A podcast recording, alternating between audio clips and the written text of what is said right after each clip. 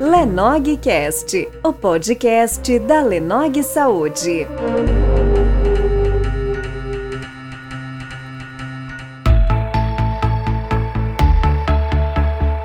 Meu nome é Leandro Nogueira, sou apresentador da Lenogcast, que é o podcast da Lenog Saúde. E hoje no programa teremos um assunto bem interessante. Nós vamos falar da saúde mental dos trabalhadores que estão atuando diretamente no Covid-19. Quem são esses trabalhadores? São enfermeiros, médicos, técnicos de enfermagem, é, farmacêuticos, fisioterapeutas, todas aquelas pessoas né, da área da saúde que estão na linha de frente contra um Covid. E esse programa hoje ele foi sugerido pelos estudantes de psicologia do sexto período da Faculdade de Pitágoras, é, referente à disciplina Estágio Básico 3. O grupo é formado pela Juliana Alves, Joana Dark Faria, Roberta Gomes Faria e Viviane Marci de Souza. É, a professora orientadora deles é a professora Rosário Afonso Ribeiro Velino. O interessante é que eles fizeram um questionário e aplicaram esses profissionais da saúde. Esse questionário continha nove perguntas. Eu vou falar rapidamente delas para nós entrarmos no assunto né, e analisar a resposta desses profissionais. A primeira pergunta era: como eram suas condições de trabalho antes da pandemia? A segunda pergunta: qual é a sua rotina de trabalho na instituição durante a pandemia? A terceira pergunta: você recebeu algum tipo de treinamento para estar na linha de frente dos cuidados com pacientes da Covid-19? A pergunta número 4: qual o seu maior medo na relação com os pacientes com diagnóstico de Covid? A pergunta número 5: o adoecimento psíquico do profissional da saúde tem afetado seus familiares? A pergunta número 6: o que você tem feito para minimizar os efeitos dos fatores estressores no seu dia a dia? 7. Você acredita que o isolamento social no Brasil seja efetivo? Por quê? Pergunta de número 8: casos de contaminação dos profissionais de saúde podem ser prevenidos? Se sim, como? Se não, por quê? E a última pergunta: você acredita que o psicólogo poderia ajudar os profissionais de saúde na pandemia? Em qual aspecto? Então, pessoal, o, os estudantes eles compilaram essas perguntas, né, as respostas, e me enviaram alguns trechos das respostas para ser analisada. E o que, que eu tenho observado na, no dia a dia, no meu consultório médico? Primeira coisa, antes mesmo da pandemia, é, os profissionais de saúde eles têm um fator de risco muito maior para uma doença que é conhecida hoje como burnout. E na, na tradução do português é a síndrome do esgotamento emocional, que vem do inglês, né, burnout. E se isso era mais frequente antes da pandemia é, nos trabalhadores da saúde, imaginem agora com a pandemia. Então, com a pandemia, as questões referentes ao burnout aumentaram vertiginosamente. Então, eu vou falar primeiro um pouquinho sobre o que é esse burnout e quais são os sintomas para a gente poder analisar né, os trechos que foram descritos aqui durante esse questionário, essa avaliação que foi feita, né? Então, o burnout ele é, um, é, uma, é, um, é uma síndrome, né? são vários sintomas relacionados ao esgotamento emocional ocasionado por questões exclusivamente do trabalho. Então, se vocês me perguntarem, Leandro, quais são os principais sintomas de burnout? Ó, cansaço mental e físico, aquela pessoa que ela está sempre cansada, e, e, isso pode acontecer mesmo que ela durma a noite toda, mas no outro dia ela não acorda com aquela sensação de bem-estar, né? Como se a noite tivesse sido uma noite adequada para o descanso. Então ela está sempre cansada fisicamente e mentalmente.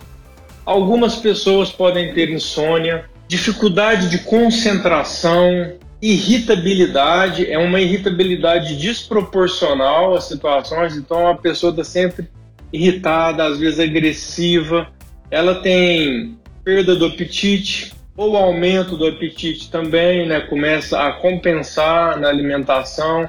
Ela pode ter lapsos de memória que está relacionada com a memória anterógrada, que é essa memória mais recente, é, ainda mais os profissionais da saúde que dependem das funções cognitivas, Então, eu já falei é, anteriormente da dificuldade de concentração, agora falo da dificuldade também de manutenção da memória. E aí já vem a questão da baixa estima, vem o desânimo, a apatia, a somatização de sintomas. Quais seriam esses sintomas? Gastrite nervosa, diarreia, dor de cabeça, dor pelo corpo, dormência, tremores, a pessoa só tem pensamentos negativos, pensamentos de derrota, de fracasso, de insegurança, e devido a esse esgotamento mental, ela começa a se isolar socialmente, fica com uma tristeza excessiva. Né? Então, esses são os sintomas mais comuns do burnout. E o interessante é que as respostas que, que me foram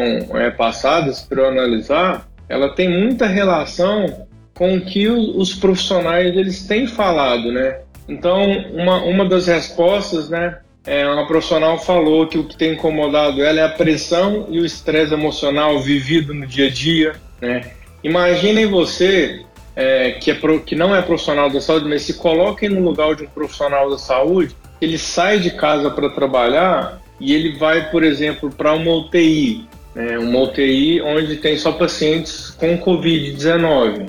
Então ele sai com aquela sensação de medo já, porque é um vírus que tem um contágio muito rápido, então gera esse medo constante, né? Por que, que a pessoa tem esses sintomas? Quando você fica sob uma situação de estresse, nós temos o sistema nervoso central simpático, que ele é responsável né, até pela manutenção da nossa vida. É, vamos dar uma lembradinha na da época do, do ensino médio, quando na, na disciplina de biologia a gente estudava sobre aquele mecanismo de luta e fuga.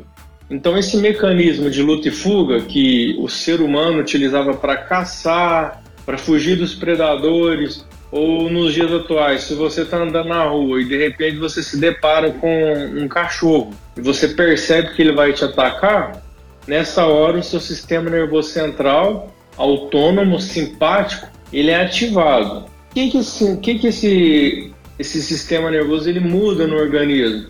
Ele dá aquela descarga né, adrenérgica e várias mudanças ocorrem. Né? A gente tem a questão de vasoconstricção periférica, por isso que a pessoa fica pálida. Tem a questão da, da sudorese, a pessoa às vezes começa a transpirar na mão, a pupila dilata, o coração dispara, tem taquicardia, você aumenta né, a perfusão sanguínea nos pulmões, é, no cérebro. Então, assim, é uma adaptação ao organismo para um estresse.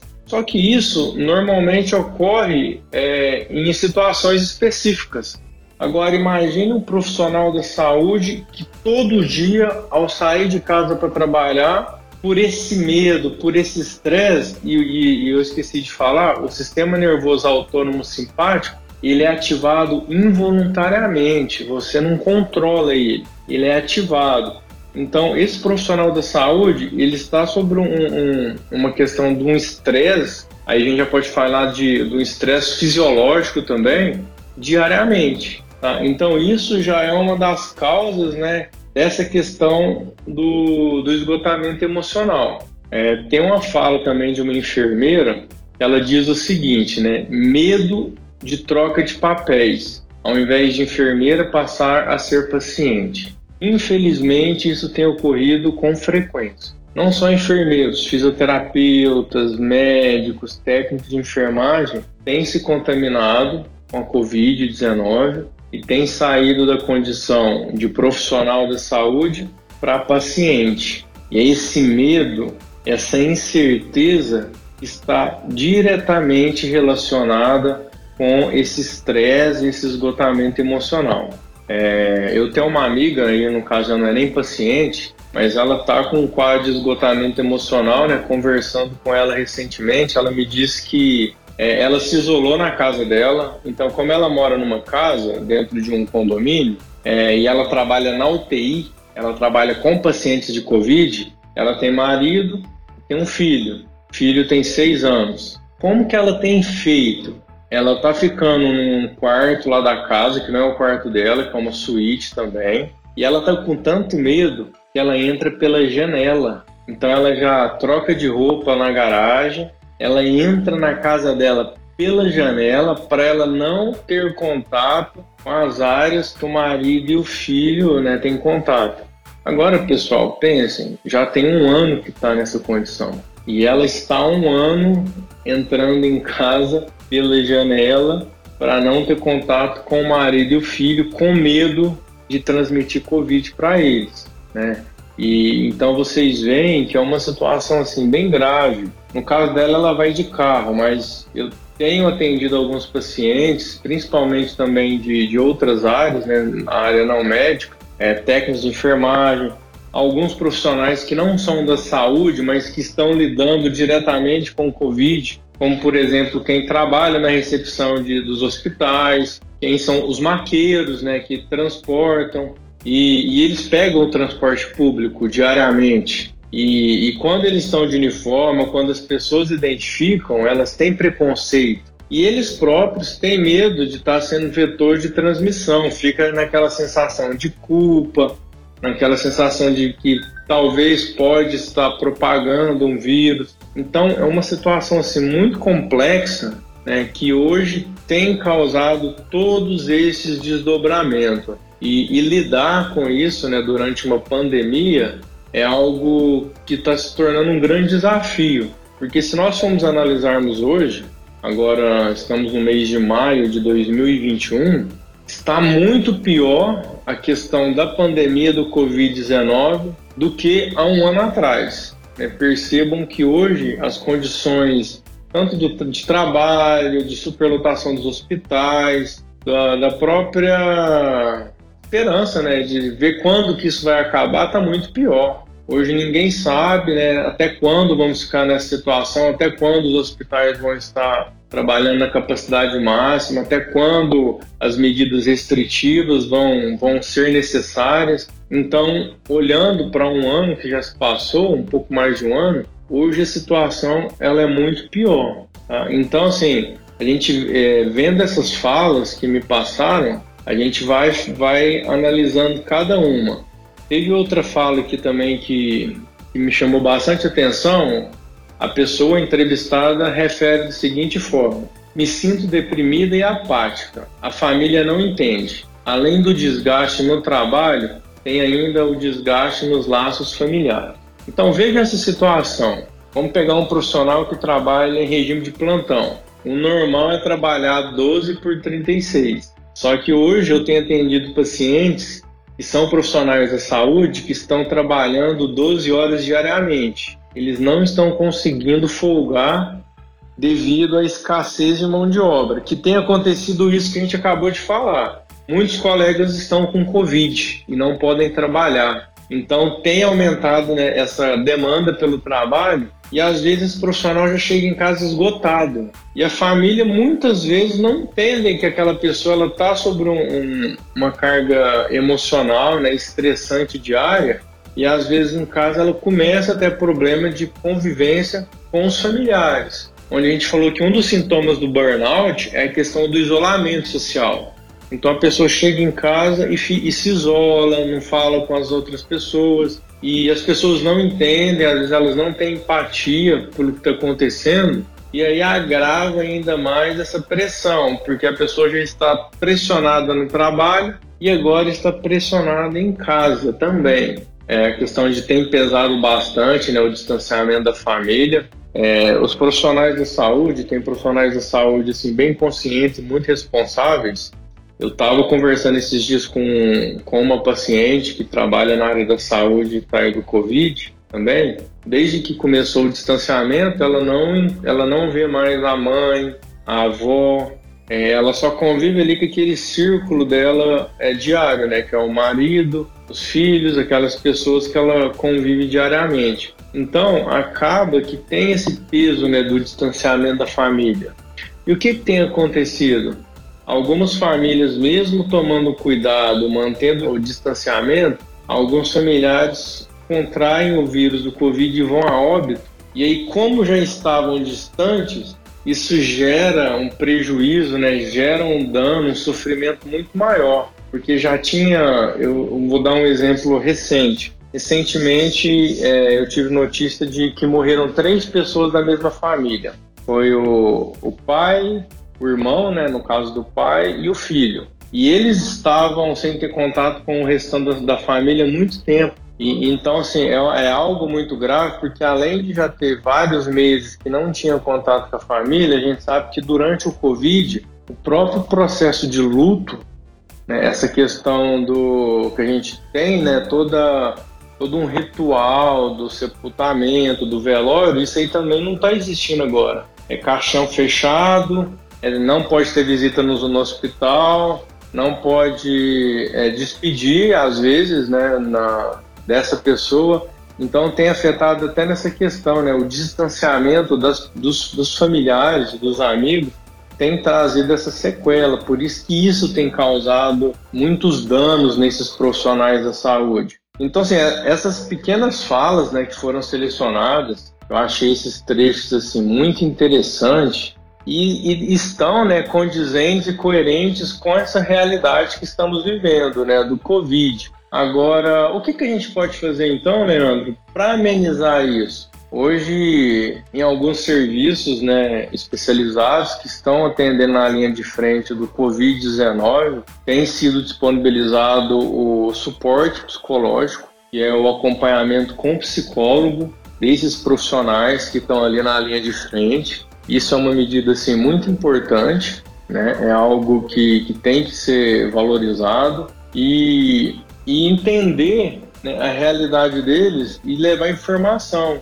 porque além do, do acompanhamento psicológico, tem outras medidas que podem ser tomadas né, para auxiliar e amenizar essas questões. Né? Por exemplo, os familiares né, acolherem, entenderem mais as situações, não gerarem um estresse ou um transtorno em casa, já que lá no trabalho essas pessoas estão sendo pressionadas. Então é importante ter uma rotina em casa saudável. O profissional da saúde, né, que está trabalhando aí na linha de frente, tentar estipular uma rotina e dentro dessa rotina colocar momentos de prazer. Esses dias eu estava atendendo um colega médico, tá com, com esgotamento emocional também, e aí eu perguntei para ele, falei, o que, que você tem feito que te dá prazer? E ele ficou calado, pensando. E aí eu perguntei, você se lembra a última vez que você fez alguma coisa que te deu prazer? E aí ele balançou a cabeça, dizendo que nem se lembra. Então, o profissional da saúde começar a colocar situações que lhe causam e lhe trazem prazer.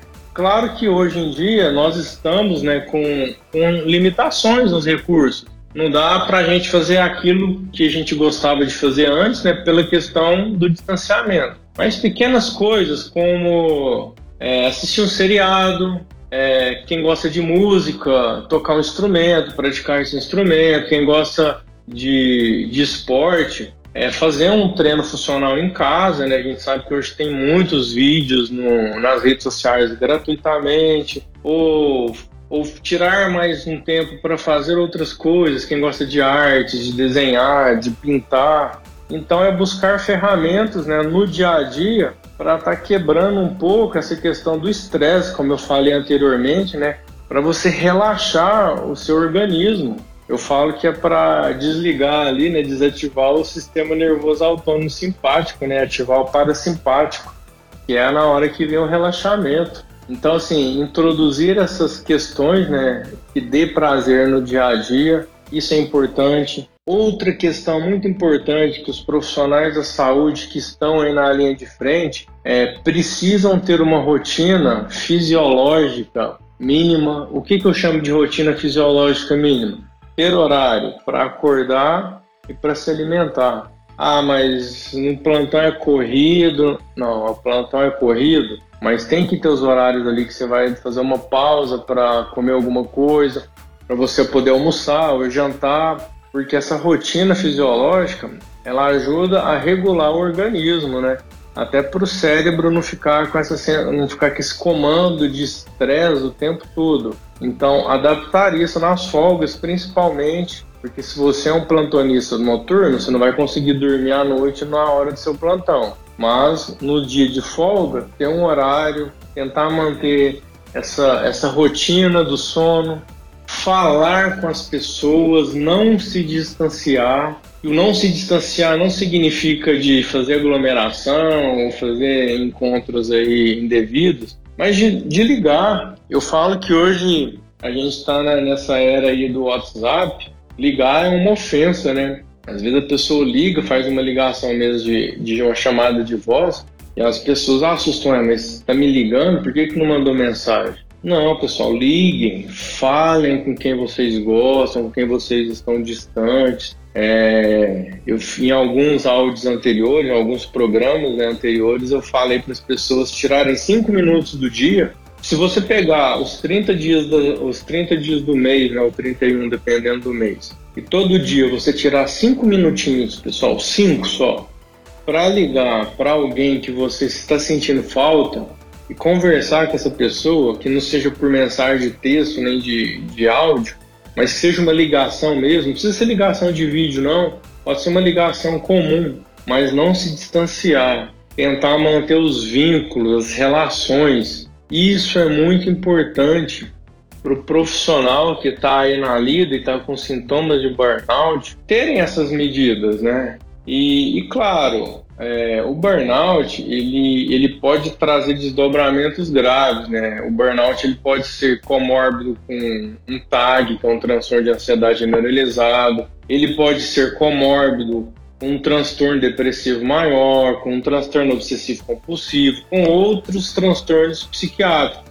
que aí causam um sofrimento maior. Então, assim, a primeira dica, né, a gente fala que o cuidador tem muita dificuldade em ser cuidado eu falo que os meus pacientes mais difíceis são os profissionais da saúde. São pessoas extremamente altruístas, cuidam dos outros, mas na hora que é da questão do autocuidado, eles têm muita dificuldade. E eu sempre puxo para uma conversa com eles. Eu falo assim: você é tão gentil com as pessoas, né? você é tão, tão prestativo, por que, que você não pode ser gentil com você mesmo? Por que, que você não pode cuidar de você mesmo? Então, trazer essa reflexão, esse pensar, olha, eu estou precisando de ajuda e está tudo bem.